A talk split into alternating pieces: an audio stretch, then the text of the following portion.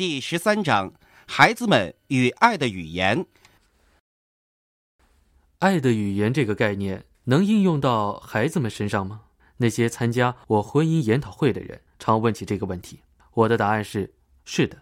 当孩子们小的时候，你还不知道他们主要的爱语，因此只要集中努力在所有五种爱的语言上，你就必定会击中。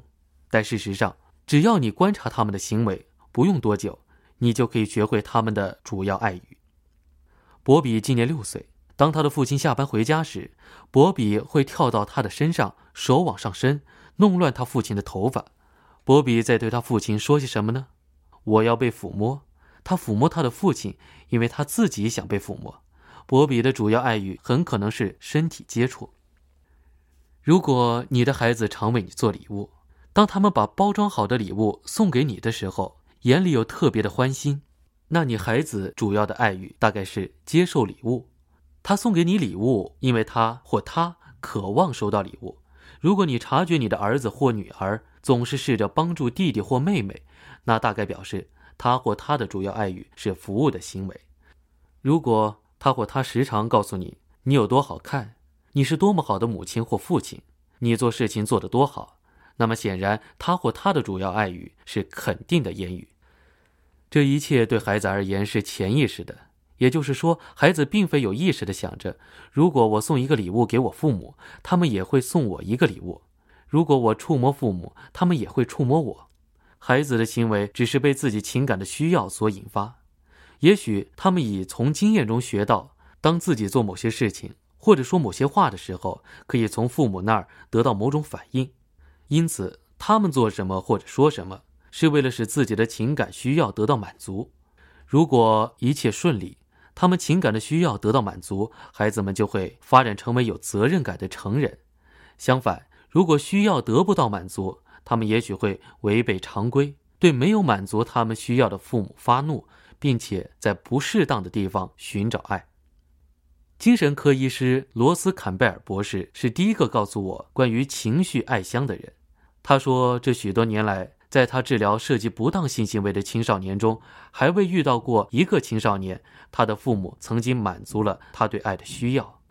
罗斯坎贝尔博士的看法是，在青少年中，几乎所有性行为违反的原因，都是因为幼年以来爱相空虚的缘故。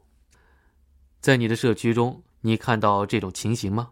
一个十几岁的少年离家出走，父母扭着双手说：“我们为他做了这么多，他怎么能这样对待我们？”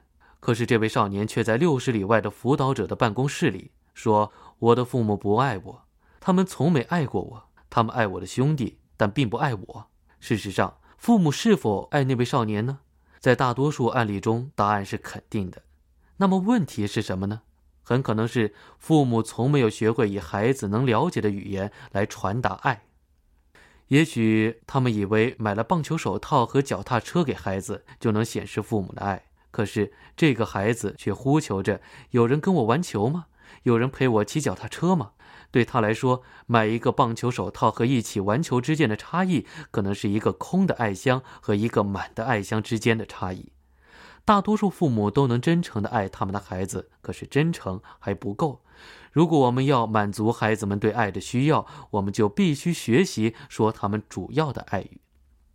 让我们来看看。有关爱孩子的三种爱的语言，第一，肯定的言辞。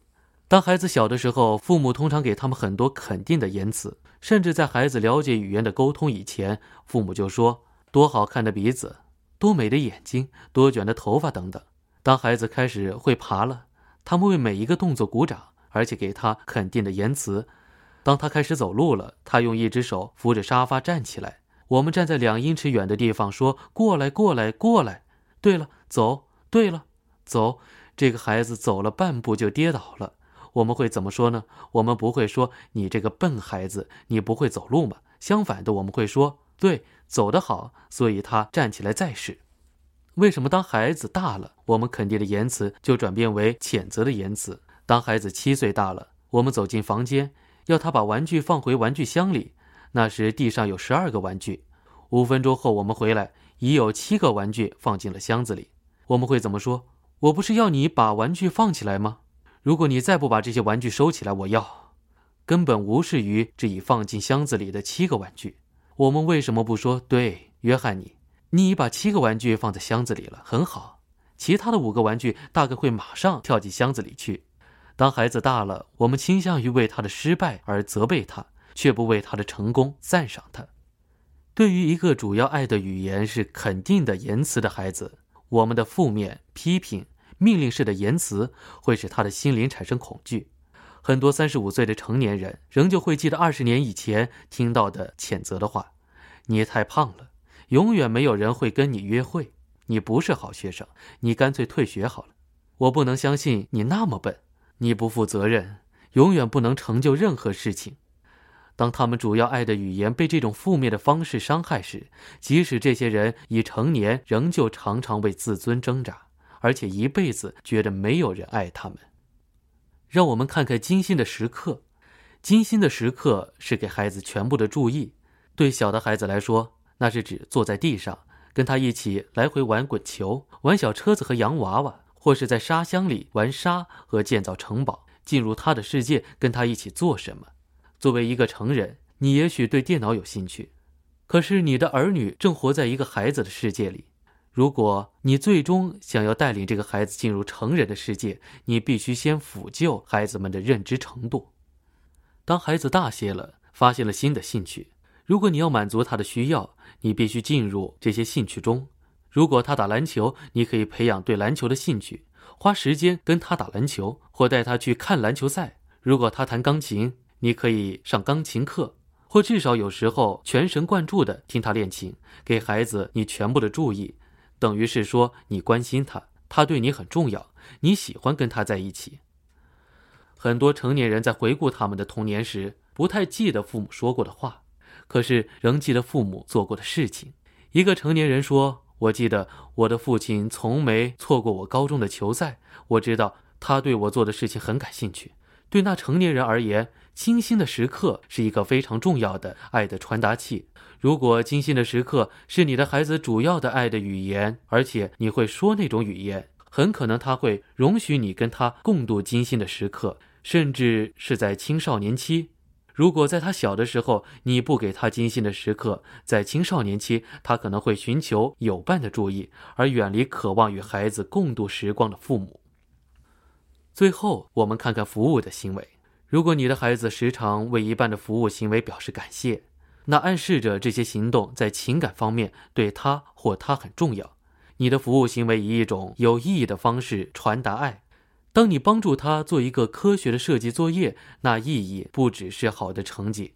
他表示：“我的父亲、母亲爱我。”当你修理一部脚踏车，你所做的不只是让他回到脚踏车上，同时你也是让他带着一个满的爱箱出门。如果你的孩子经常提议帮助你做你的工作，这也许表示在他的心里这是表达爱的方式。服务的行为可能是他主要的爱。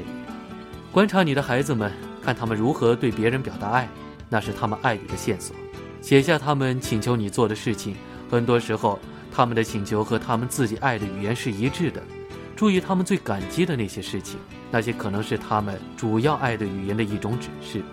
如果你要让他们感觉到被爱的话，我们就要学会使用孩子们的主要爱语。